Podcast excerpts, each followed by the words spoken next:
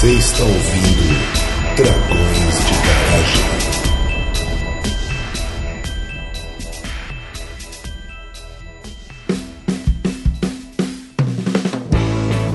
Estamos começando mais um episódio Para, para, para, do pega aí, Dragão- não é, não é Dragões, Luquinhas. Pô, te falei. Foi mal. A gente tem até o convidado aí.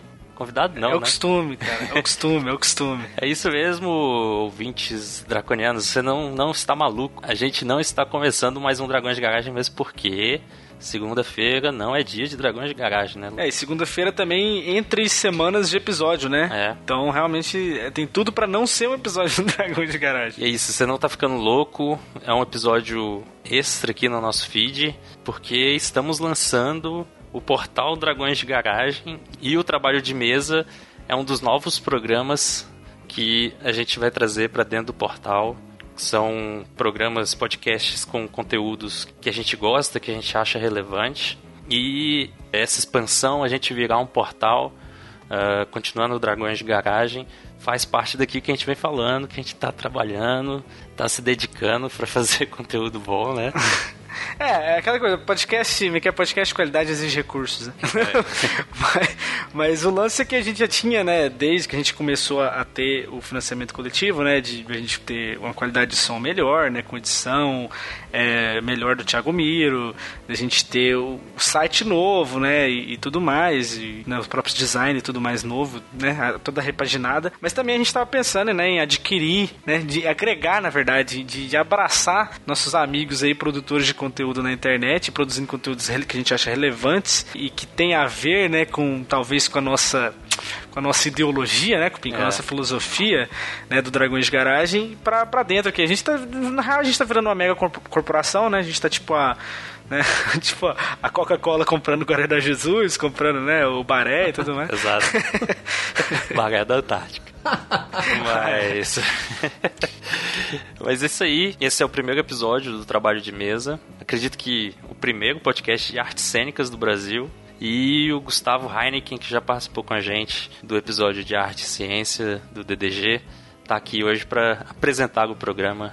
Gustavo, fale mais o que, que é o trabalho de mesa, por favor. Então, muito obrigado, antes de tudo, por essa possibilidade, né, de da gente agregar a esse grande aglomerado de podcasts que vocês estão criando. É, eu preciso colocar para todas as pessoas que estão nos ouvindo que eu sou um grande fã e ouvinte do Dragões de Garagem, conheci há bastante tempo e passou a ser um dos programas que eu realmente consumia de verdade. É, eu não sou, não sou cientista, não tenho nada na, na ciência, a não ser a grande vontade de conhecer as coisas.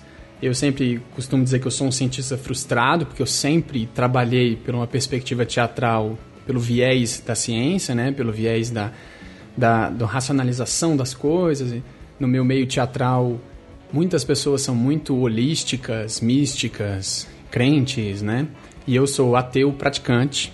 Então, sempre tive muita dificuldade de me relacionar com os meus próprios pares. E gosto muito da linha é, divertida, leve e ao mesmo tempo bastante utilitária, né? Que o Dragões de Garagem tem. E fico muito feliz de fazer parte desse projeto. É, há um tempo atrás, tem- espaço para eu contar uma anedota rapidamente, assim? Não. Conta aí. Ah, É seu, é seu.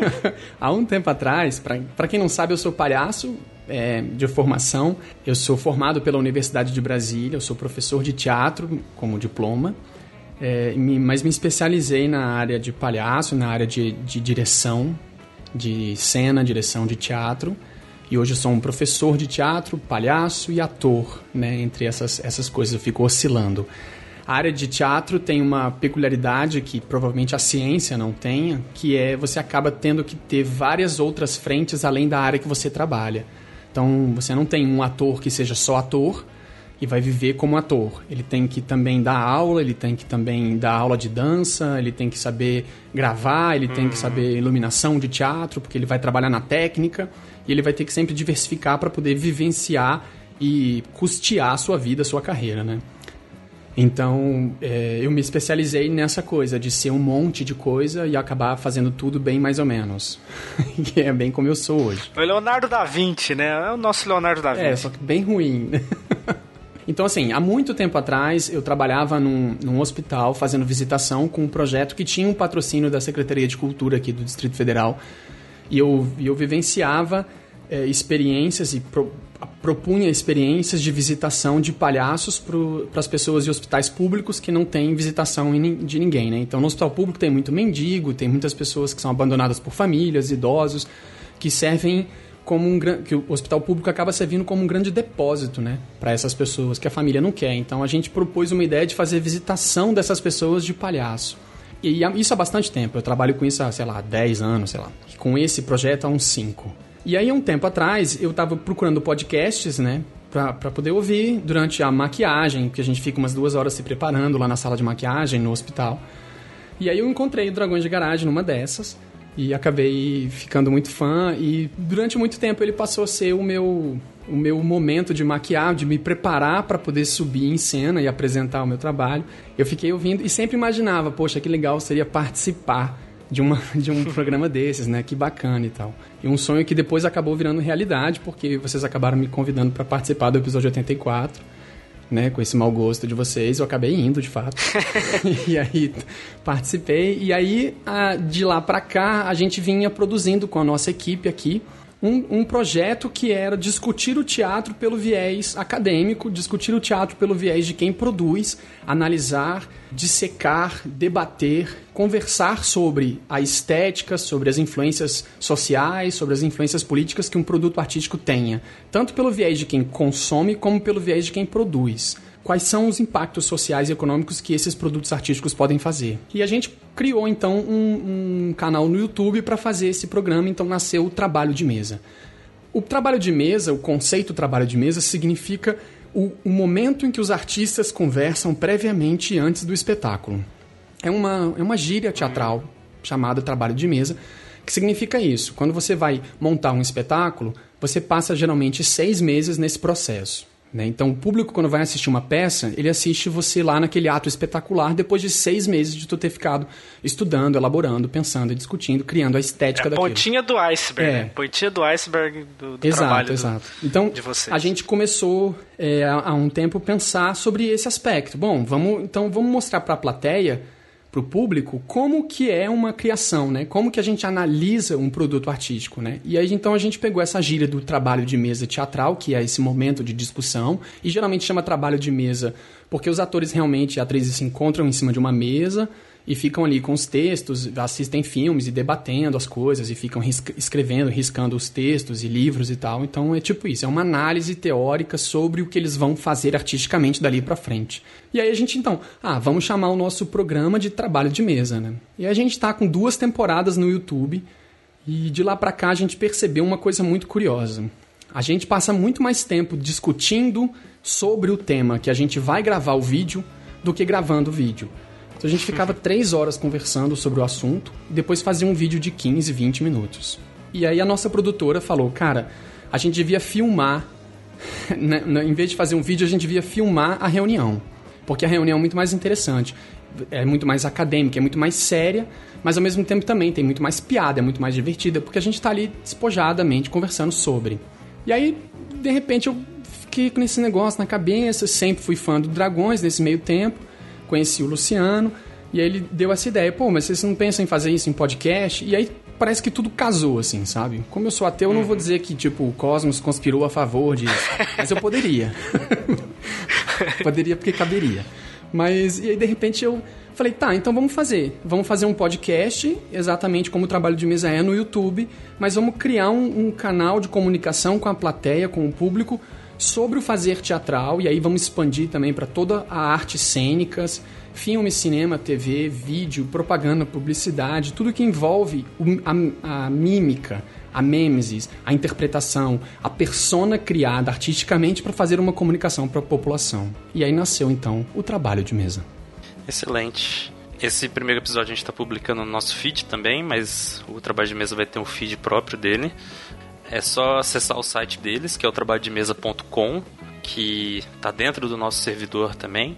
E lá você vai encontrar todas as coisas necessárias: iTunes, feed, e-mail, os episódios para baixar, os posts, o sobre, para saber quem, quem faz o trabalho de mesa, o, e para entrar em contato. É um outro site que é uma estrutura que a gente criou para receber muito bem nossos amigos do trabalho de mesa. Exatamente. É, a, nossa, a nossa intenção nesse primeiro momento era também chamar as pessoas para entrar em contato com a gente, para propor os temas que acham que talvez a gente poderia abordar de uma forma mais é, cênica, digamos, digamos artística é, porque a gente tem alguns desenvolvimentos de temas, a gente tem alguns assuntos que a gente acha que é muito pertinente discutir sobre, né? Mas a gente também quer que as pessoas proponham, não fiquem pensando que nós somos um grupo de teatro, então a gente só vai falar de teatro, né? Na verdade, a gente nem quer falar muito de teatro.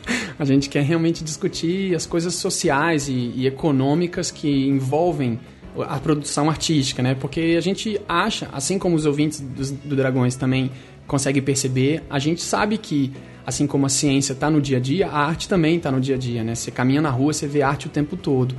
Só que a gente não para para uhum. pensar que essa produção, ela é uma produção intelectual que leva meses, anos, vá décadas às vezes, para o produto ficar pronto ali para você só passar e não perceber, né? Porque é muito fácil você tomar uma aspirina e, ah, beleza, passou minha dor de cabeça, mas não se dá conta que são anos e anos e anos de jaleco apertando os negocinhos lá naqueles cubinhos com colorido, para aquele produto ficar pronto para você e você não saber que são milhares de pessoas envolvidas nisso e erros, né, e problemas que geraram até chegar naquele lugar. Então, nosso interesse com o trabalho de mesa é discutir esse assunto. É, não é uma inspiração que vem na hora e pronto, né? Surgiu é. o trabalho artístico ou o trabalho científico, né? E é isso, assim, eu acho que na internet tem né, muita gente falando da indústria de entretenimento enquanto cultura pop apenas, né? Mas acho que esse olhar mais de quem trabalha com isso mesmo, né? Eu acho que estava faltando. Eu acho que esse é um, um, adicional que o trabalho de mesa. Não, eu não, eu não vou falar necessariamente acadêmico, porque eu acho que a linguagem que vocês usam é bem acessível, né? Não é uma linguagem para né, para pessoas do meio, é, né? Não, não. Tipo, eu acho que eu acho que é bem acessível para mim que sou um ignorante na área, mas é, enfim, eu acho que, que é bacana assim, a área é, é uma visão de quem entende do assunto. Seguir divulgação da arte, né? A gente faz divulgação é, científica. É, por, porque a gente tem muitos podcasts, muitos programas na internet que falam sobre os produtos artísticos, mas sempre como eu gostei ou não gostei, ou eu achei isso como um consumidor mesmo, né? Como consumidor, justamente. A justamente. gente tem pouca coisa falando e como o Luciano falou, realmente talvez nós sejamos o primeiro podcast sobre teatro oficialmente, assim, que não sejam os atores falando sobre suas vidas como ator, né? Porque isso até tem alguns.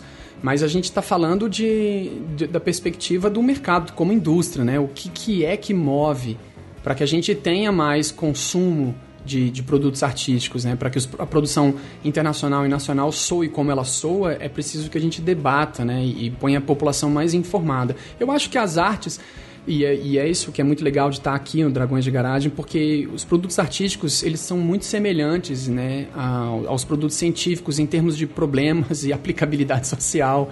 Né? Eu vejo muitos dos amigos que eu tenho que são cientistas, as reclamações, quando a gente se reúne para falar mal da vida, é, elas são muito parecidas, né? O mesmo problema, educação, enfim, todo aquele problema que a gente sabe que, como, como funciona. Então seria um casamento muito legal, né? A gente botar a arte dentro de um portal de divulgação científica com alta qualidade, que é, segundo eu, que sou fã, né? Tudo bem.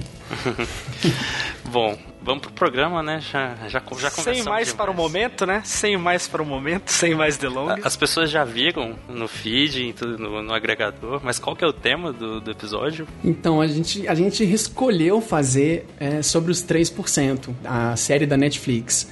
A gente escolheu fazer uma análise quantitativa, qualitativa do resultado aplicado e do resultado apresentado pela série, né? tanto pela perspectiva de produção, de indústria, como de consumo. Né? Então a gente fez uma análise do 3%. Espero que as pessoas gostem. a gente está bem assim, eu bem nervoso porque acaba que é uma opinião sobre o que a gente acha ali, embora a gente esteja realmente tentando ficar o mais embasado possível. É, no fim das contas, a gente espera que as pessoas também concordem ou que discordem, mas que argumentem, entrem em contato para a gente poder aprender e fazer o, da segunda temporada, quando sair, a gente vai fazer segundo as pessoas também, que elas colocaram pra gente.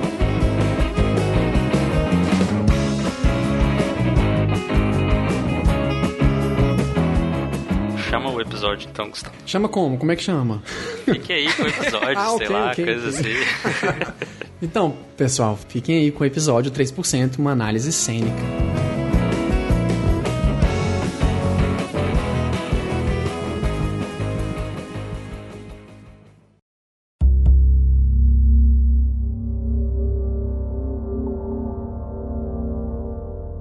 É muito comum no meio teatral a gente viver em constante processo de adaptação tanto em relação à peça escrita para com a montagem dessa peça, como a própria apresentação de um dia em relação a outro dia, ou quando a gente muda de teatro. Então as pessoas de teatro estão bastante acostumadas a ver as ideias serem torcidas e distorcidas para que o público tenha um deleite maior. Talvez por isso possa parecer tão esquisito quando a gente vê pessoas, vlogs ou programas em geral brigando pela referência ou lutando com a relação obra escrita versus obra montada. E são incontáveis as obras consagradas sobre a chancela de ficção científica que já receberam essas mesmas caceta de agulha para com as suas adaptações às originais. A questão é, estamos mesmos preparados para produzir esse tipo de conteúdo? Existe de fato uma produção que seja nacional e uma produção que seja internacional? Na natureza, existe alguma fronteira real? Mas a série 3%, ela está realmente abrangendo as questões que a sinopse fala? Ou é um maravilhamento com a carreira de ator que agora parece que está dando certo? O trabalho de mesa fala sobre 3%, uma série original Netflix. Atenção, essa é uma análise da série, logo conterá spoilers.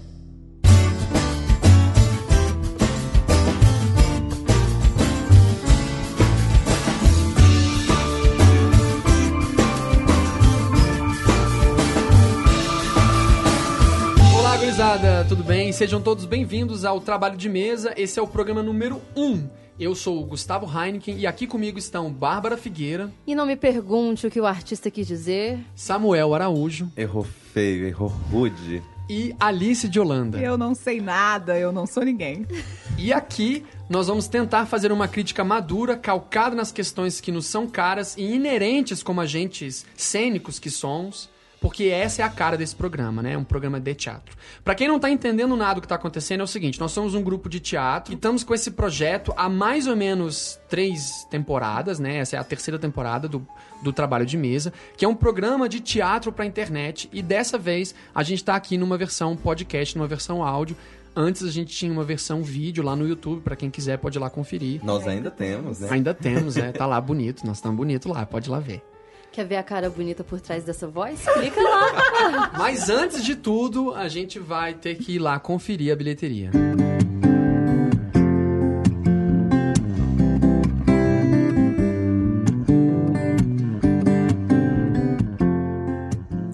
Olá, gente! Nós da bilheteria do Trabalho de Mesa temos um recado para você que é viciado em chá. A LT Casa de Chás é uma loja que trabalha com chás importados da Alemanha e vende pela internet para você. E ela está com uma promoção imperdível para você, ouvinte do podcast Trabalho de Mesa. Acesse o site ltcasadechás.iluria.com, digite Trabalho de Mesa no cupom de desconto e ganhe 20% de desconto na sua compra. Se você gosta de chá de verdade, LT Casa de Chás.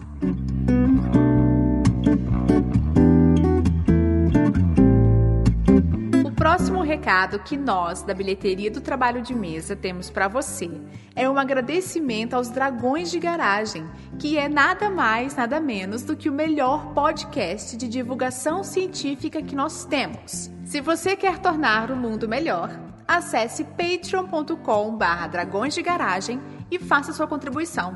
Acesse lá, gente. Vamos ajudar a população brasileira que ela está precisando, né?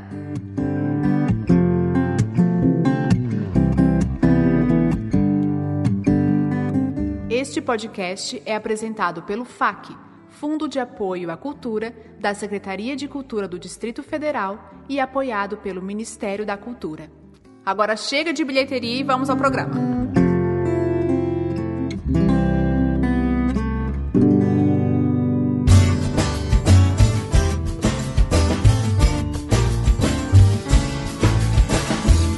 Então a gente pensou nessa questão aí, né, de discutir o 3%. E claro, a gente poderia aqui ficar falando, porque é muito prazeroso e sempre foi muito prazeroso discutir com base na realidade, mas usar crítica mais severa, mais agressiva. E eu não sei se vocês sentem assim. Eu, pelo menos, sinto dessa forma. É mais prazeroso falar mal do que falar bem. Sempre. É mais gostoso, dá mais ênfase na coisa, você consegue argumentar melhor quando você tá dando porrada numa coisa, né? Quando você tá mostrando todos os pontos negativos. Então, afora isso, e afora essa questão do complexo de vira-lata, que tá sempre aparecendo nas discussões referentes a 3%, pelo menos nas coisas que eu li e vi pessoas falando, sempre a contracrítica à crítica dos 3% é sobre o complexo de vira-lata. A gente não gosta das coisas daqui, a gente não consegue achar nada brasileiro bom. Se fosse uma coisa falando em francês, ninguém ia ficar falando desse jeito, todo mundo ia passar. Enfim, todas essas questões. E eu fiquei muito com esse ponto na cabeça enquanto assistia toda a série. Ficava, calma, eu vou ter que gostar disso. Não é, isso, é, isso é bom, para, isso é bom, tem que gostar tem que gostar e fui até o final tentando gostar. Eu fui um espectador de verdade. Eu fiquei esperando até terminar pra dizer, ok, eu não gostei. Não porque a coisa é muito ruim. Eu não gostei porque não me comunicou. A primeira questão é, se é uma ficção científica, a obra tem que ser classificada como ficção científica e desenvolvida como ficção científica. Base da ficção científica literatura, filmes, música e qualquer que seja, ela é uma grande metáfora para analisar a sociedade. É uma imensa metáfora. Todas as obras de ficção científica são metáforas sobre nós. E, e não são metáforas porque toda obra de arte é uma metáfora sobre nós mesmos, mas elas são muito mais elaboradas, assim, elas são realmente metafóricas. Chega a ser absurdo, chega a ser fantasioso demais. O gênero ficção científica tem essa característica. Ela é uma análise metafórica sobre as nossas a nossa forma de vermos nós mesmos, bastante fantasiosa e bastante alegórica sobre as metáforas. Então não é só uma, um ponto que você ah, você poderia entender isso como aquilo. Não, é muito claro que aquilo é uma metáfora para alguma coisa. Porque é uma projeção, né? Isso, exatamente. Então é normal que as ficções científicas sejam muito over, assim como a comédia tem essa característica. Desde o início, a roupa é pra te dizer que é comédia, o tempo é pra dizer que é comédia, todo mundo fica tentando te dizer, isso aqui é comédia, veja como comédia. Então eu fui realmente tentando ver uma ficção científica e aí eu fiquei nisso, eu ficava esperando que aquilo fossem metáforas. Mas não eram metáforas. As metáforas eram muito pequenas e muito literais. Tudo era muito literal. E, ao meu ver, as construções de roteiro para justificar essas metáforas não faziam sentido dentro dela. Não era dentro da lógica de ficção científica, porque eu gosto de Asimov e estou procurando nível do Asimov no, no, no Aguilera lá. Não, não é isso. Eu realmente estava tentando entender o que é que significava o cara, por exemplo, enfiar a cabeça no tanque para poder afogar as próprias mágoas, que não fosse exatamente só isso mesmo. O cara enfia a cabeça para esquecer. E, aí, e é isso, ou seja, você está fazendo uma metáfora sobre a água. Poxa, o, o Dumbledore lá do, do Harry Potter fez isso já com, com a varinha que puxa maus pensamentos e bota no poço. Então, isso já está feito de uma forma metafórica, ficção mais, né? Não ficção científica, mas muito mais fantasiosa do que nesse. Então, eu não entendia e aí isso foi se repetindo várias vezes. Quando chega em determinado momento que os personagens não têm características muito claras, o enredo não tem características muito claras como ficção científica, eu falei, beleza, então não será uma obra de ficção científica. E aí tentei me calcar em outras coisas. Foi uma coisa atrás da outra. Eu fui caindo e levantando, caindo e levantando até chegar à conclusão que talvez eu não gostasse daquilo mesmo. Acho que disso que tu acabou de falar sobre a questão da ficção, né? É de ser catalogado como ficção. É de uma maneira muito simplória mesmo. Eu falo que quando eu assisti, eu acho que eu, eu também esperava uma ficção. E já fazia um bom tempo que eu não assistia uma ficção. Né, uma ficção científica. E eu acho que é o que falta na série. Porque não existe ficção em nenhum dos lados. Nem do lado em que, em que a, a série está ocorrendo com a produção e nem a ficção do espectador. F- Quando a gente assiste a série, nós como espectadores, a gente não viaja como a gente viajava pensando no futuro, como a gente vê num filme como Blade Runner, ou quando a gente assiste um desenho como os Jetsons, que a Sim. gente fica assim pensando, meu Deus, em 2000 e tanto vai ser desse jeito, É, olha as coisas. forno micro-ondas será assim, Exatamente. a cama é isso, não, não tem isso. As coisas são muito factíveis, são reduzidas, limitadas, são muitas vezes contraditórias, o que depois contra a própria criação de uma ficção dentro da história. E eu acho que é o primeiro erro, inclusive, que perpassa por outras produções brasileiras de ficção, como Elysium, né, Aquários, que é muitas vezes ter um discurso bem interessante, mas não mostrá-lo. Quando a gente fala que a gente vai ficcionar alguma coisa, essa ficção ocorre na nossa cabeça porque a gente imagina coisas, mas ao mesmo tempo você tem que mostrar algumas coisas. Apenas 3% de vocês serão um seleto grupo de heróis a caminho do Mar Alto, onde ninguém é injustiçado.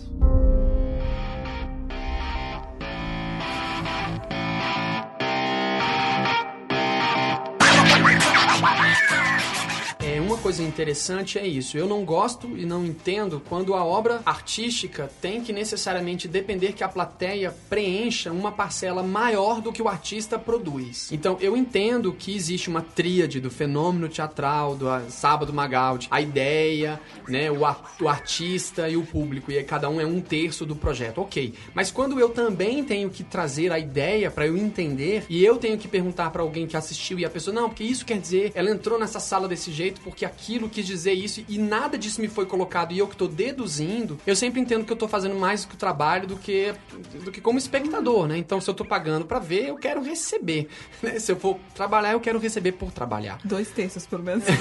É importante lembrar que essa escolha de ser ficção científica não me parece ter sido muito da própria Netflix. A série andou menos pra ficção científica do que pra conflito. E sobre um pano meio pop, pegou aí né, esse cyberpunk, esse Meio futuro. novelesco, É, mas, né? mas por quê? Porque eu acho que a gente tá num período em que vai ser refilmado Blade Runner, né? E isso estamos esperando profundamente. Filmes que têm essa pegada futurista sempre traem muito público. Things. E também o Brasil tá passando por um momento muito difícil nos últimos 4, 5 anos, bem pesado, numa 10, luta. 50, 80, Sempre. 500? E a gente tá numa, num confronto dúbio, né? Duplo, em o povo A contra o povo B há muito tempo. Então, esse tema tem muito a ver. Só que não me parece que tenha sido uma escolha necessariamente dos fazedores. Me parece uma escolha da Netflix. Em pegar uma série de 2011 e falar, ó, ok, essa ideia de vocês é muito boa, é Elysium, mas vamos, vamos refazer. É Jogos Vorazes, mas vamos refazer. Só que saiu muito tarde e foi realmente calcada nisso. E essa é a minha crítica no início. Se o tema é esse, ele teria que ter sido atualizado ou ele teria que ter um uma cara futurista ao ponto de serem metáforas sobre a ficção científica. Mas ele não foi uma ficção científica porque o tema é batido. Sim, A Viagem para o Centro do Universo, todos os filmes do Kubrick, todos os filmes de ficção científica, agora tem um filme maravilhoso que é A Chegada, é lindo, lindo, lindo. Ele é um filme, cara, é a mesma história sempre, né? São alienígenas que vêm pra cá e eles fazem a gente repensar sobre nós mesmos. A história é batidaça desde 1930, mas cada um traz uma abordagem nova pra falar do agora, entende? Então, essa é a função da ficção. E não me parece que eles conseguiram isso, porque eles pegaram um tema, mas eles não adaptaram pro agora. Eles mantiveram o mote e ficou só com o mote. Tipo assim, eles sabem o que eles estão fazendo, mas eles não conseguiram produzir isso pra mim. Não sei nem dizer se eles sabem o que estão fazendo nesse sentido, é, porque, inclusive, numa entrevista numa rádio, o próprio César Charlone, que é o diretor que assina a direção geral, ele mesmo disse isso na rádio, assim, que a, a ficção científica era um pano de fundo para a dramaticidade das relações. Só que aí você fica com uma, um- uma coisa super novelesca, tentando ser uma coisa que não é, e começa com essa divulgação, que aí tem tudo a ver com isso que você falou, da, talvez uma certa forçação de barra da Netflix por um contexto, né? Vira quase uma discussão sobre personalidades, uma discussão sobre personalidades e psicologismos dos seres humanos do que a própria ficção científica. É, eu acho que eles tentaram é, que os personagens surpreendessem, que não fossem óbvios. Não conseguiram, porque muitos, a maioria, são bem óbvios. E acabou, na verdade, fazendo com que os personagens se contradissessem, né? Então, assim, eu acho que é, ficou, Teve ficou delicado. que falou isso. Foi alguém, foi a Bárbara que falou, tipo, e por que, que eles estão usando não atores, né? O que, por que, que É eles voal. tão- É, É por que, que eles estão fazendo sem atores? Porque a impressão que dá é que a galera não tá interpretando ali, né? Um tipo, ah, você vai fazer o tipo, a menininha frágil. Ah, você faz o playboy I. babaca. E você faz o galã, não sei o quê. Ok, e aí o cara faz isso e é isso, não tem um desenvolvimento. Porque eu não acho que seja um problema, de verdade, ser um psicologismo e ficar muito raso e não atingir lá. Porque o Sartre, por exemplo, é um cara que tem... O texto esmiuça bastante essa questão da individualidade do personagem. Se você quiser ficar fuçando nisso, pô, você consegue pegar um texto dele e transformar aquilo numa metáfora sobre a análise da nossa existência. O tema não me parece o problema, me, me parece mesmo a não decisão. Vamos fazer uma minissérie que seja psicologismo. E vamos usar como pano de fundo futuro que a gente vai analisar. Ok, essa é a decisão? É, mas não, não foi isso. Não foi isso. Aí eu, não, vamos fazer uma série só futurista, vamos falar como era o Brasil daqui a mil, milênios. Mas também não, não chegou lá, porque as roupas são de 1930, né? Não tem bolso também. Errou Que- feio, errou rude de novo, gente. O que me incomoda mais não é nem assim. É, a gente vai pegar uma série, a gente vai fazer uma ficção científica e etc. E vamos falar sobre dois polos, né? Uma parte que passa muita pobreza, muita miséria, e uma outra parte que é privilegiada. A gente tá cansado de ver isso pra sempre, né? Talvez o incômodo maior não esteja nem tanto assim no. não são bons atores, ou. Ai meu Deus, e essa direção de arte que peca, porque pegou aqui a roupa e recortou, meu Deus, tá parecendo papel crepom com o que é que eles estão lidando. É realmente esse o melhor que a gente consegue fazer, né? Que o que me incomoda mais é, é essa situação limite que a gente conhece? Se a gente vai realmente falar sobre dois polos, se a gente vai falar de alguma maneira sobre o que a gente vive, enquanto sociedade, o que está se passando na nossa sociedade, os nossos conflitos, os privilegiados que de alguma maneira estão sempre galgando degraus em cima da cabeça daqueles que são oprimidos, falta base realmente pra gente fazer um bom cenário disso tudo, sabe? A gente vai falar sobre pobre e sobre rico e vocês estão colocando todo mundo assim, como se não existisse nenhuma diferença entre as pessoas, assim. Quando você fala que não existe diferença entre as pessoas, você tá querendo falar visualmente no vídeo. É, porque a gente olha e aí o personagem que aparentemente deveria estar numa situação limite, porque não é alimentado desde muito cedo, tá projetando um futuro lá no Mar Alto, que é um lugar que ele não conhece, Não mas que banho. é, e é uma pessoa que não toma banho, pessoa que ela tá lá com a mesma cara da saúde que o entrevistador que tá privilegiado já naquele outro processo. E não é que a gente esteja tomando um partido de objeto de arte que necessariamente tem que estar ali de bracinho dado com a realidade, mas se você vai falar de opressão, se você vai falar de tortura, se você vai falar especialmente de segregação e de desigualdade social no nível em que, em que a questão merece, Gente, o que não falta é referência no nosso Brasil. Mas o meu primeiro impacto, que foi uma coisa que eu mantive até o final, foi. Infelizmente, me parece uma maneira muito ingênua de falar sobre questões muito sérias. Eu, por exemplo, enquanto espectadora, eu me sinto tirada. Eu assisti e vários, vários momentos eu fiquei assim, vocês estão me tirando? Você Do se tipo, sente é isso que você me subestimado mostra. como É. espectador mesmo, né? É isso que me mostra como pobreza, vem ver os meus alunos, sabe? É Estão isso que você querendo me que a coloca gente como compre pobreza. muito a ideia. Exatamente. Você quer que eu me compadeça, que eu me emocione, que eu me surpreenda com isso que você tá mostrando. E aí, complementando um pouco a coisa que o Gustavo falou. Tu quer que eu preencha as lacunas da dramaturgia que você coloca, me mostrando apenas isso, você tá me tirando. É, porque tem essa questão que talvez os- os nossos ouvintes precisam entender, né? Nós estamos analisando isso por uma perspectiva teatral, numa perspectiva interpretativa. Então, quando a gente está sentado vendo ali, né, como espectador, é o figurino, a luz, a iluminação, tudo, mas principalmente também a atuação. A atuação é algo que realmente move os atores a entenderem, né? Os atores e as atrizes assistem os espetáculos procurando seus pares. Então, quando um ator vai assistir uma, uma peça, pode estar tudo zoado. Não tem problema, mas se a Mas atuação. interpreta tiver- bem, Se por a atuação favor. tiver ruim, a coisa vai dar desandada. Aí, se a atuação for ruim, a gente realmente vai ficar procurando amparo no resto. E aí, se o resto não funcionar, e aí não me refiro ao fato de ser sério ou não, que a Bárbara colocou. A gente pode brincar? Pode, porque a gente tem o exemplo da Vila do Chaves. A Vila do Chaves é um excelente exemplo de como é a questão da segregação, a questão da pobreza, a questão da dificuldade do ser humano se adaptar na, naquela realidade. Pode ser absolutamente alegórica, absolutamente superficial né, é, leve e ao mesmo tempo manter a ação, porque você está rindo, mas no entanto você sabe do que está falando, porque eles assumem uma postura inicial do que é que eles vão fazer. Às vezes a ideia não era colocar o figurino, a atriz bonitinha, arrumada, às vezes era zoar a mulher mesmo, botar ela suja, pra gente ver que é uma mulher suja e não uma mulher fingindo ser suja. E aí esse é o ponto. É como se fosse uma propaganda enganosa. Alô, é do Procon, queria fazer uma denúncia. você precisa- prometeu uma coisa que não me deu. Você precisa fazer um, um esforço sobre-humano pra crer na proposta do- da série. De que os atores do lado de cá são muito parecidos, assim, e- e visualmente com os atores do Mar Alto, né? Assim, são todos muito limpos, muito bem asseados. Aí você começa a não A acreditar, a não acreditar no enredo da própria história. Então a situação não é tão assim. É. Então as pessoas que não passam no processo para o outro lado também assim, ah, tá tudo bem, eles estão num lugar ótimo, porque não tá tão longe da, da É, outra realidade. é. né? Aí tu vai destruindo toda a história da peça, toda a É, tua isso, credibilidade e é por uma importante- questão de casting. Eu acho que existe uma tentativa dramatúrgica de que esses personagens tenham profundidade, mas eu não sei o que acontece ali, gente, porque não é um elenco tão ruim assim. São, são atores, tirando, tirando a, persona, a atriz que faz a Júlia, com exceção da atriz Mel Fergus Fargas, como é que fala o nome dela? Francoviac. Desculpa, gente, se eu não falei certo, tá? Mas com exceção dela, que aparentemente é o primeiro trabalho dela em televisão, né? Em série e tal. São atores que já fizeram al- alguns trabalhos, são atores que já fizeram novela, vários atores já estiveram no cinema algumas vezes. Então, assim, apesar de ser uma galera jovem, me parece muito, muito triste justificar que seja ruim, porque o elenco é ruim. O elenco não é tão ruim assim. E a direção, assim, também tem filmes interessantes. O que me surpreende é que a combinação dessa galera toda, da dessa, dessa equipe de direção, que é grande, são cinco diretores, com o, o Charlone junto. Uhum. E esse elenco tenha dado uma mistura tão ruim. É um erro feio, A é um impressão, erro rude. a impressão que eu tive assim, que eles ganharam e falaram: caraca, a gente ganhou, vamos filmar daqui a pouco. Vamos filmar daqui a pouco. Aí alguém chegou e falou: gente, é pra amanhã. Aí eles falaram: caraca, corre, pega a tesoura, pega o papel, mas pega o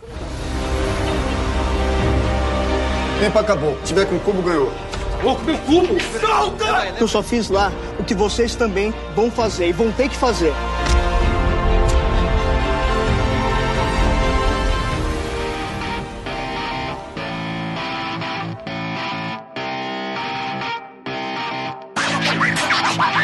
Questão do próprio roteiro que é esquisito e é disso que estão falando, assim. Pra mim, a atuação é muito ruim ali e eu fico realmente querendo que o ator não, não seja a desculpa pra, pra uma coisa não funcionar. Sim. E, e eu entendo que não é nesse caso, porque, por exemplo, tem uma cena no primeiro episódio que é quando o corpo cai. O corpo cai, a é o gente ponto tem um momento assim, eita, essa série, olha, é outra série. Eu tava imaginando uma coisa, agora eu vi que é outra, ok, vai começar a partir de agora. Mas olha só que engraçado, como, como é uma questão de má construção de personagem. E aí não acho que seja uma questão do ator. Acho que é uma questão de roteiro e direção. Na sequência do corpo cai, você vê o chefe, o João Miguel, o Ezequiel. Aí você vê o Ezequiel correndo lá embaixo e falando pros, pros candidatos: calmem, calma, calma, não fiquem nervosos. Vocês, isso não pode atrapalhar o processo de vocês. Aí eu olhei, na hora eu olhei e falei: aonde? Aonde que o chefe, o, o, o seletor final de um processo que tá 200 anos dando certo, o chefão, tipo, o, o, o, o Goebbels, sabe? Tipo, aonde o cara vai descer e vai falar com candidatos? Ele vai olhar, morreu menos um, meu filho, menos um. Tem uma fila gigante lá fora querendo entrar. Se você morrer, o problema é seu. Agora, ele ir lá, compadecer do cara, me parece assim, tipo, mas, mas você matou o personagem pra mim aí. Isso é uma questão de roteiro, de, de, de estrutura. Você faz o personagem não conseguir ser profundo e um vilão muito sério porque ele tem que fazer cenas idiotas desse modelo. Outro ponto é quando uma menina, em algum outro episódio, a menina se machuca e fica tendo uma convulsão lá, passando mal na cama. E um dos guardas, soldados, entra e se ajoelha lá na cama dela. Ela tá num beliche, ele vai embaixo, dá uma examinada, depois levanta e faz uma cara de todo sério. Não, ela, se ela melhorou, ela vai passar e tal. Faz uma cara de desdenho, assim. Só que na cena anterior ele tava ajoelhado. Sabe? E eu fico pensando, se fosse um campo de concentração e tivesse um cara passando mal e você chamasse o guarda, guarda, guarda, tá passando mal, o que que um cara. Foda-se. Foda-se, olhar e falar, ah, tá passando mal, morre, meu filho, menos um. Menos um. Quem, quem Mas tá incomodado, morre junto. São, são sabe o que isso 3%, parece? gente. É. Exatamente. São Então, aí é, 3%. é o que eu falo. Às vezes o roteiro constrói cenas. Pô, eu fico pensando no ator. Como é que eu vou interpretar um cara que não tá nem aí pro candidato se eu tenho que fazer uma cena ajoelhado, pegando no joelho da atriz e, tipo, assoprando pra ver se tá. Como, como que eu vou interpretar isso depois que eu, tô, que eu não tô nem aí? Então, assim, eu sei que a culpa não é dos atores, mas o resultado é o, o ator não, não atinge pra mim o, o, que deveria atingir, sabe? Pegando o mote da cena do corpo que cai, curioso, assim, porque até meu namorado, que é historiador, não é ator, falou: Mas eles não estão nervosos. Porque ele pediu calma. eles não estão nervosos. Eles olham pro corpo e fazem. Ele com essa ação no roteiro, ele destrói com o ponto de tensão que ele cria É. quando o outro personagem se joga no meio dos candidatos. Ele acaba com toda a lógica É, do exatamente. porquê o personagem Se, se, se a jogou. fala fosse outra, né? Caiu um corpo. Ah, só um? Pô, ano passado foram seis. Pô, tamo ruim. Você ia ficar, caraca, isso é normal. Sei lá, mas não. É uma situação É. tensa Mas sabe o que, que isso não parece? Essa coisa do o corpo cai, e aí o chefão desce, vai falar, gente, calma. Na hora eu pensei assim, olha aí, podia ser uma metáfora dessa falácia absurda, dessa enganação que a gente tem do tal do capitalismo humanitário, né? Uhum. E não é. Assim, eles podiam ter desenvolvido pra isso, assim, no sentido de que o cara vai lá, ele vai descer e ele vai tentar mostrar uma proximidade, porque afinal, vocês que estão aqui um dia farão Uhum. Parte ser do Maralto e etc. Mas não é. Mas não é. Sim, Porque seria fica uma frágil. banalização do fato e talvez isso Não é. potencializasse É a isso. cena, né? Me parece que, além de outras coisas, o roteiro peca nisso. Porque ele não amarra aquilo mesmo que ele coloca como proposição. Aí fica vários nós soltos. E a uma hora a gente fica desesperado de, meu Deus, como, como é que... E aí você desiste. E não acho que a gente tem que ficar, poxa, é um desperdício, é a, é a nossa chance de entrar para o mundo, porque vai ser exibido em 17, 19 países, e era a nossa chance de mostrar que nós temos potencial. Mundo, a gente é melhor que isso. É, e, e um pouco isso. Pelo fato da gente ser é, o que somos, o Brasil ser do jeito que ele é, a gente não pode querer que os produtos que a gente faça eles atinjam um grau de excelência máximo. Ué, a gente já faz isso. Se você vai a qualquer festival de cinema, vai a festivais de teatro, você tem atuações de atrizes e de atores de uma profundidade absurda de deixar você com cãibra no estômago. A gente já fez até em novela que não dá pra fazer uma boa interpretação, a gente já conseguiu. E não acho que deva ser entendido como a gente não pode criticar, porque eu digo isso porque me parece às vezes que as pessoas do Brasil não estão falando da série da mesma forma como, como deveriam. Tá todo mundo dando graças a Deus porque estamos fazendo Não. alguma coisa sobre ficção científica no Tipo, Brasil. não, e eu- um Netflix original Exato. Brasil. E não e eu basta, acho, né, e eu Não acho que é basta. muito bom, porque é muito melhor ter muito mais séries de 3% do jeito que é do que ter a vida e obra de Michel Teló. Mas eu acho que a gente tem produtos melhores e que a gente pode falar a verdade. Eu não tô com esse espírito de fazer uma crítica de que é uma porcaria joga fora, até porque foi renovado. Então,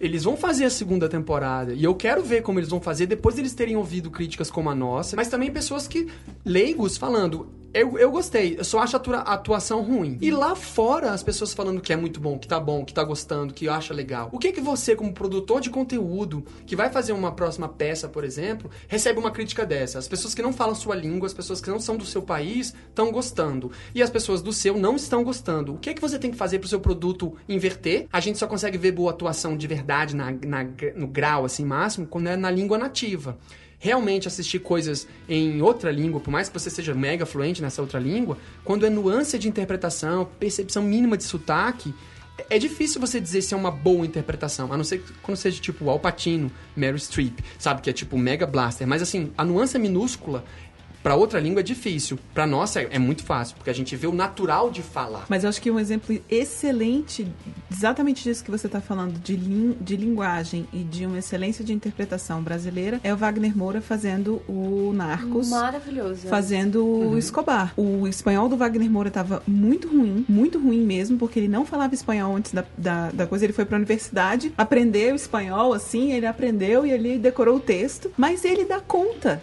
O ator dá conta de superar uma questão linguística que é muito frágil. Porque ele, como a gente fala, ele compensa na intensidade da interpretação. Isso. Ao ponto e de é você... dedicadíssimo a ponto de que no final da série você fala, olha, melhorou. É, ou porque Fique relevante. O espanhol, continue ruim, mas não importa. Fique relevante é porque mínimo. você fica querendo Você torce que o Escobar vença. É. É surreal. Assim, e assim. Ela que tá falando que é a favor dos traficantes, gente. Não, gente, eu tô falando Meu do Wagner. Moura. Gente, é a mesma coisa que ele faz com o Tropa de Elite. Sim. Você gosta dele fazendo Capitão Nascimento. Capitão Nascimento. Porque ele é um ator maravilhoso, ele envolve as pessoas, ele cria coisas, ele cria olhares, ele cria nuances que não tem a ver com a linguagem. Eu acho que se for pra falar de cartão de visita brasileiro na Netflix, a gente o já Wagner teve. Na cara deles. A gente já teve. E A gente percebe assim que ah, o pessoal de fora tá super elogiando a série 3% e a gente aqui às vezes tá fazendo uma crítica tão pesada. Às vezes o que me parece, Gustavo, é que a- o que me parece não, que eu tenho quase certeza, é que a gringa não conhece o Brasil. E não conhece mesmo, porque Sim. conhece um estereótipo de Brasil. É, Brasil mais não conhece que o Brasil. isso- O Brasil não conhece o Brasil. E mais que isso, Mas aí, assim, quando tem uma coisa carismática. Uma série, eu acho que eles não conseguem entender ou ter como parâmetro outras atuações, outras produções, ou, ou- ou próprio- as questões técnicas mesmo de que o Brasil já está super evoluído, né? A gente já produz filmes, exporta in- indicados a Oscar, Festival de Cannes, assim, de enredo, dramaturgia, cenografia, figurino, e aí você vem com 3%, e aí você vê que a gringa tá elogiando, aí você não entende, mas então é porque não conhece o nosso trabalho de qualidade artística, né? Você não vai fazer nada. Se alguém tiver que parar a prova, tem que ser alguém de vocês. Você não é uma pessoa ruim. O que, que você acha que sabe sobre mim?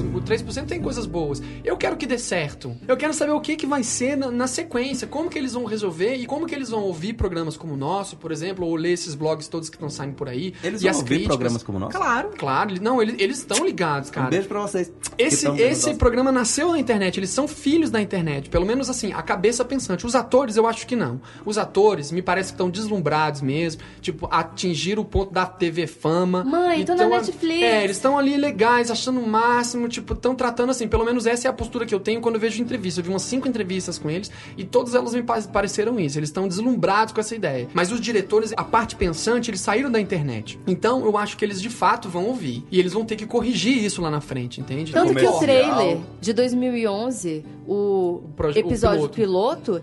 é incrivelmente melhor, assim. Incrivelmente É, melhor. seja- Então não é falta de grana, não é falta de, de, de- de tempo. É, É se uma foi escolha, uma escolha, é um se foi uma escolha, ok. Então a gente tá falando mal da escolha, tá colocando a escolha como ruim, porque Tá não. fazendo esse trabalho pra vocês, gente. Aproveita. É, e aí se eles quiserem ouvir, vão, vão elaborar, vão pensar melhor, ok, vamos, vamos colocar um resultado. Se não, vai ficar claro que é. É isso que me parece que é a TV Globo, esse padrão TV Globo, que é a gente fala da forma como a gente quiser, essa asepsia, que a pobreza tem essa mesma cara, a riqueza tem essa mesma cara, e esse é o nosso método e é isso, e você goste ou não, é assim que a gente faz. Porque apesar disso, muitas pessoas criticam os próprios atores quando fazem peças de teatro. Se você vê o Matheus Nartigali, que já apresentou novelas e apresentou também peças de teatro, Vertigem. você vê e fala, caraca, por que, que isso não tá na novela? Por que, que a interpretação do nível do Vertigem, por exemplo, não tá lá dentro? Por que, que o 3%? Michel Melamed não faz, as, tipo, Homem Música, o regu- Regurgitofagia? Esse nível de interpretação, por que, que isso não tá na novela? Porque ela não quer. Ok. Então a gente sabe que existe esse abismo. Então, eu não vejo novela porque eles não querem falar pra mim. Se a Netflix quiser investir nisso, ela vai ter que conversar com esses caras. Ó, a gente pagou 10 milhões, a gente apostou em vocês, mas agora vocês fazem o modelo que a gente vende. Porque eu sou assinante Netflix. E eu não gosto do, da- do formato que o 3% levou pra dentro da Netflix. Sim, até porque o Netflix é a tua opção justamente pra não ir pra TV aberta. É, Exatamente. Eu vou entender que eles estão querendo arrumar novos anunciantes, que a minha tia, o meu tiozão lá, que não, nem conhece computador nem nada, mas que assiste TV, ele vai virar um novo assinante do Netflix. E já se que a essa novela for- tá falida, já que a Isso, Globo tá falida, isso. já que o canal isso- e a novela das nove ou das oito. Exato. E se Tá for bom, isso, tá eu vou achar genial, cara. Eu vou achar genial, entende? Tipo assim, nós estamos fazendo a cara da novela dentro da Netflix, porque a novela faliu, então a gente vai trazer pessoas da novela pra dentro da Netflix. Então a gente migrou o, o resultado de lá aqui dentro. Eu vou achar isso super Mas válido. olha, Gustavo, Enquanto até como, né? Enquanto eu vou até achar como ok. uma pessoa que assiste Mas- novela, eu assisto novela, gente. Eu assumo, assisto novela, sou um ator, assisto novela.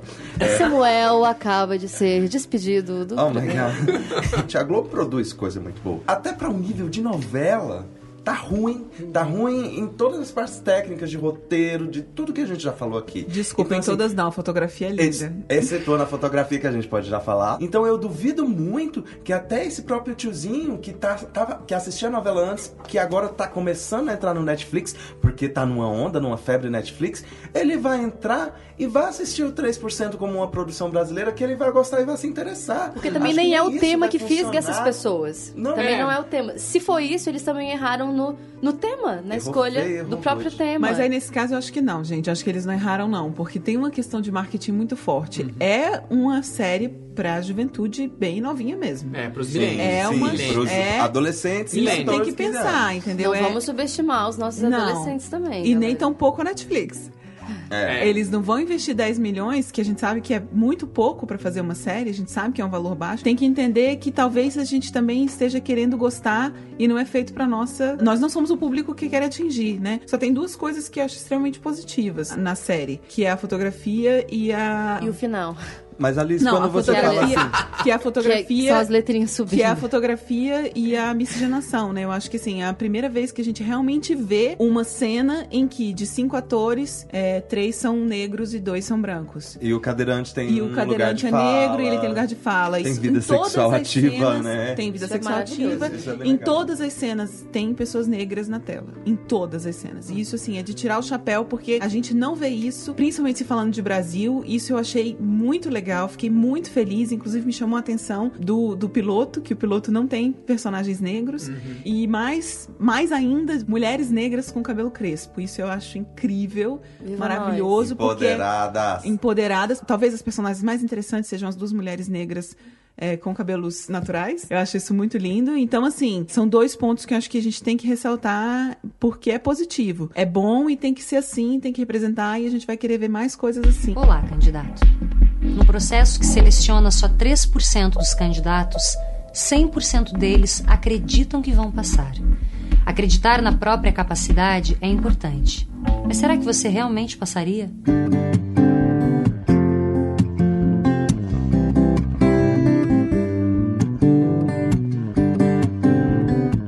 Espero com fé na deusa, inclusive, caso tenha uma segunda temporada, que esse sacrifício da Joana tenha valido a pena, pra agora, na segunda temporada, a gente conseguir ver o outro lado da moeda, que seria o quê? Os rebeldes, os insurgentes. Já que no primeiro se apresenta a sociedade de classes, vamos ver se no segundo a gente coloca a luta de classes na É, mesa. só que o rebelde foi lá pra Se dentro. rebe- no os rebeldes da, da causa, os Uhum. dois foram. Então, os dois rebeldes foram e ela, que não era rebelde, se tornou uma rebelde pela descrença no próprio processo. Sim, claro. E aí eu Achamos acho que, que. ela se tornará, Ah, né? É, isso ela que eu tô junto- falando. Ju- eu entendo o que Fernando, significa se eu é ficar cadeirante. desenvolvendo metaforicamente. Mas não foi isso que me foi colocado. Até- Não, até não então não foi. Não, me foi colocado foi ela começar a chorar, começar a rir, não querer apertar o botão, o cara matar ela, pegar e sair, depois ela olhar lá e rir pela causa, mas depois a cena final eles indo. Ok, é isso, mas eu digo, o que significou essa personagem desde o início? Me causou essa provocação também de que ela vai ressurgir num- num- numa segunda temporada, junto com, com os infiltrados da causa,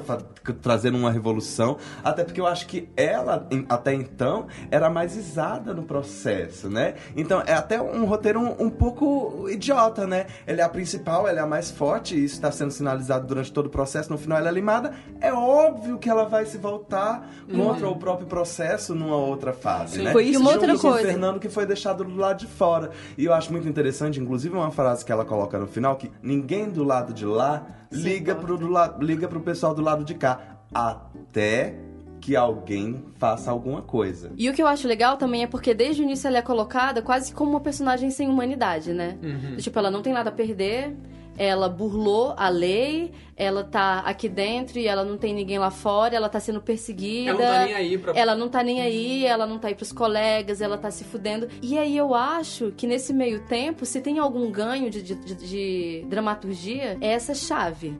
Essa volta que ela dá, porque ela entra como aquela que não é humanizada, aquela que facilmente seria um braço direito desse processo. É, só que eu achei, eu entendi isso, mas eu achei ainda muito problema do roteiro são esses deus ex machina que ele, que ele põe, sabe? tipo isso. Ele leva a Joana pra toda essa coisa, tudo isso, aí na hora de botar que a prova final, ele tira ela e aí faz uma prova que não tem a ver, e que é a única prova eliminatória de verdade, porque as outras não eram, né? Não eram de verdade tensões. A não ser que você borra. É, mas, mas mesmo assim, a, a provas eram tipo Enem, né? É. Na verdade, era um e- e grande as, Enem. As, as aí- pras finais são mais idiotas do que as iniciais, né? É, Você fica assim, no gente, fim das você contas é um não Enem, ele lá no corredor, é um Enem, cara. É o Enem misturado com The Voice. Eu fiquei assim, tá, mas então alguma coisa vai acontecer disso. Aí é, é um gancho pra segunda temporada? Pode ser, mas falo como espectador, eu não, eu não entendo qual é essa movimentação pra não chegar a um lugar que vai me dar clareza que vai ser isso, mas ao mesmo tempo é isso. A gente vai esperar pra ver se a segunda temporada vai ser assinada. É. A sensação que dá é essa. Tipo pra ver o isso. que, que a gente faz com essa personagem. Exatamente. Mas de qualquer forma, eu fiquei feliz de ver duas personagens negras que pra dramaturgia, Sim. aí o problema é da dramaturgia e não das personagens, Claro. Uhum. mas que, que sejam tão fortes na, na trama, assim, eu fiquei feliz.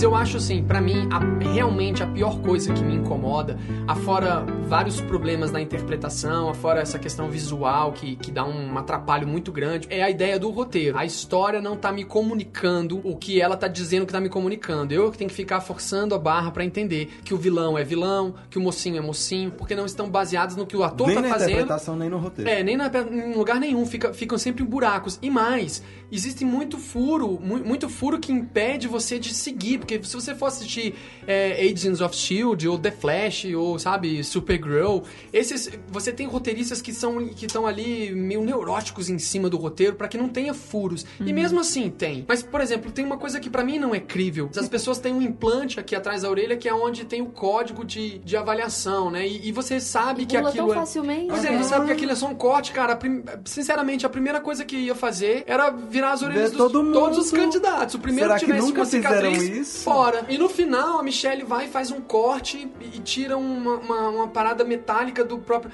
E aquele patch que eles fizeram lá no início, aquele scan todo... Eu falei, ué, mas isso aí parece uma coisa forçada pra me dar uma atenção, mas pra mim a, me- a pior solução, e aí talvez tenha sido essa a minha birra com a personagem de Joana, é a, a pior solução de todos, que é a voz de Saruman. Cara, a voz de Saruman, quando a mulher entra, tá rolando uma rebelião dentro do, do, do container lá. Eles estão se matando. Tá rolando uma pancadaria. E aí, cara, você, eu pensei tipo em Carandiru, os caras entrando, dando laço. Porque imaginam que gu- guardas do BOP, esses sargentos, esses policiais mais linha final, ele é daquele cara que não pensa, bicho. É ele extermínio, é né? tipo isso. É pra Tá entrar, aí a nossa capitão. polícia militar que não nos Exatamente. deixa mentir. E assim, é pra entrar, capitão, capitão, é pra entrar, é pra entrar, capitão, é pra entrar. Então eu não vou entrar, eu não vou ficar vendo se é criança, se é mulher, se é maior, se é menor. Cara, mexeu, tomou tiro. É assim que é a programação É tiro, do cara. porrada e bomba. É assim a programação do, da SS. Então lá tava rolando tipo isso.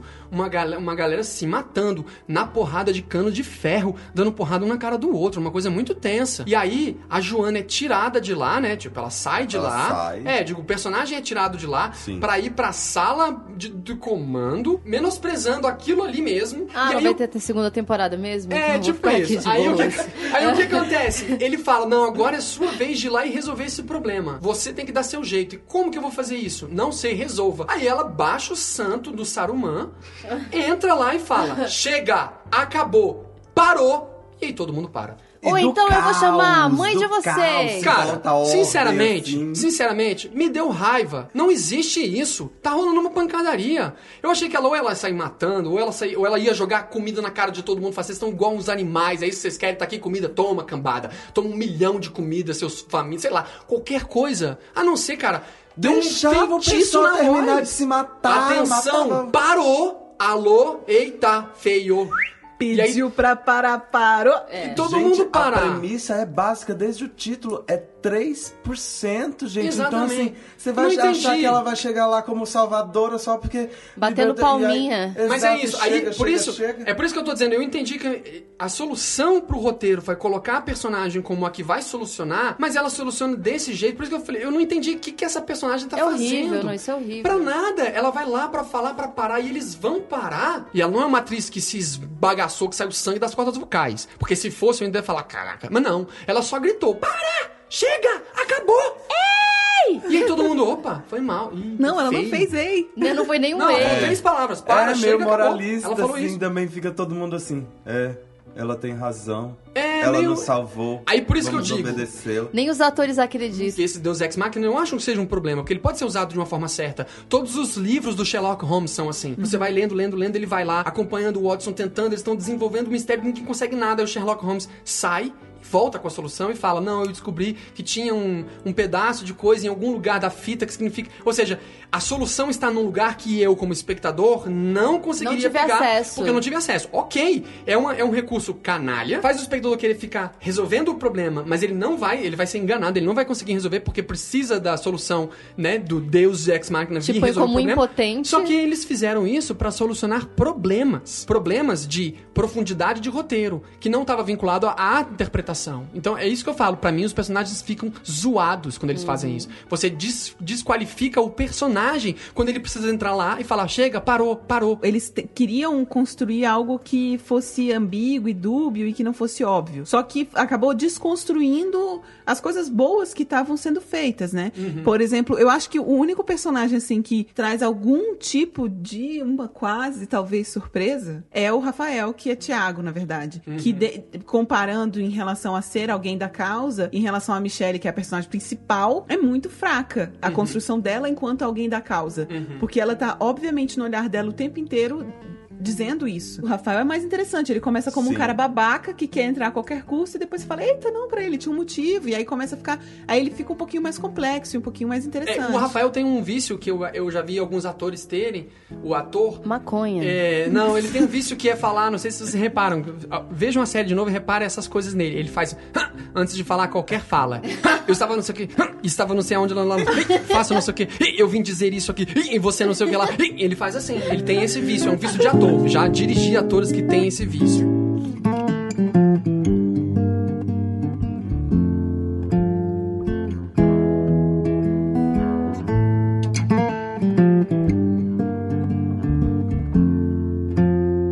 Ser esses 3% é muito mais fácil do que a própria premissa do seriado coloca, né? Porque É, mais fácil. v- v- você vai assim numa evolução de provas e de repente as, as últimas provas são as mais idiotas, você não entende pra onde que ele quer levar o próprio processo, que é, que é, o- que é a parte principal da coisa, É, né? E ele tem um furo nele mesmo que é: se a última a última prova é quem vai ser es- esterilizado, aceitar ser esterilizado pra passar, e quem não vai aceitar vai embora, significa que ao longo de 200 anos, algumas pessoas desistiram, certo? Eventualmente, uma ou outra talvez tenha desistido. Se a pessoa volta, ela vai ficar falando pras outras de como foi aquilo tudo ali, como rolou. Tem gente pregando, tem gente falando sobre como é o lado de lá ao longo de toda a série. Então rola uma mitologia sobre isso. E a informação sobre que a última prova é pra você ser ou não ser esterilizado era uma informação que seria passada logo ao longo de 200 anos, só iam pessoas querer participar do processo, pessoas que já tivessem essa premissa De abrir mão de ter abrir- filhos. abrindo mão, ou seja, a última prova não seria uma prova. Então, na verdade, não teriam mais 3%, só iriam fazer a, a prova os 3%. Ou seja, no fim das contas, se você entender que essa é a prova final e ela vai ser aplicada de verdade em 200 anos, o processo deixa de existir, porque no fim das contas só vão pessoas que não, não precisam mais ter essa premissa, entende? Você entende? Se a última prova é uma prova que só passa pessoas que começam a prova passadas nela, Talvez- a prova final é, é esterilizar? Ué, mas não deveria ser uma coisa mais seletiva de verdade e não optativa, porque é a última. Eu acho que isso, somado a outras coisas que tem no roteiro, como por exemplo, as provas serem toscas e banais, Uhum. que falácia que é a meritocracia, né? É. Então fica lá insistindo que é pelo mérito, é pelo mérito, é pelo mérito. E no final é isso aí mesmo. Uhum. Só vai passar quem realmente, previamente, já tá dentro daquele perfil, Uhum. sabe? Se tem alguma coisa que eles conseguem fazer, é de alguma maneira denunciar essa falácia capitalista meritocrática, assim. Uhum. De que, ah, o seu mérito a gente constrói todas as estruturas pra você se fuder, né? Mas se você se esforçar, Exato. você chega lá. E aí que é- os 3% que passam, eles servem pra quê? Pra legitimar a própria crueldade, a própria violência do sistema. Eu acho que esse é o grande discurso, na verdade, da série. Eu acho que é a parte mais positiva pra mim. Dessa meritocracia, que na verdade é uma construção, né? A gente sabe hoje que, meritocracia é uma construção social. Ninguém que faz tudo bonitinho. Sabe aquela frase bonzinho só se fode? É uma Pois enganação. É, uma enganação. É uma, é uma falácia. é um- Então, é um a- a- instrumento de acho- repressão política, assim. É. De, de, inclusive de manutenção desse sistema. sistema. de desigualdade social. Se você, se, se você tá falando, olha, nós nos importamos com você, esse é o processo, vai- você vai fazer pelo seu. Você vai passar pelos seus méritos. Isso é completamente justo. E ao mesmo tempo, essa pessoa também é a pessoa que cria esse abismo entre os dois lados. Então Tudo você vê que, culpado. que não tem lógica, que não tem. Que não tem. é, Que não tem capitalista bonzinho, gente, que de Deus. tudo é uma questão de interesse.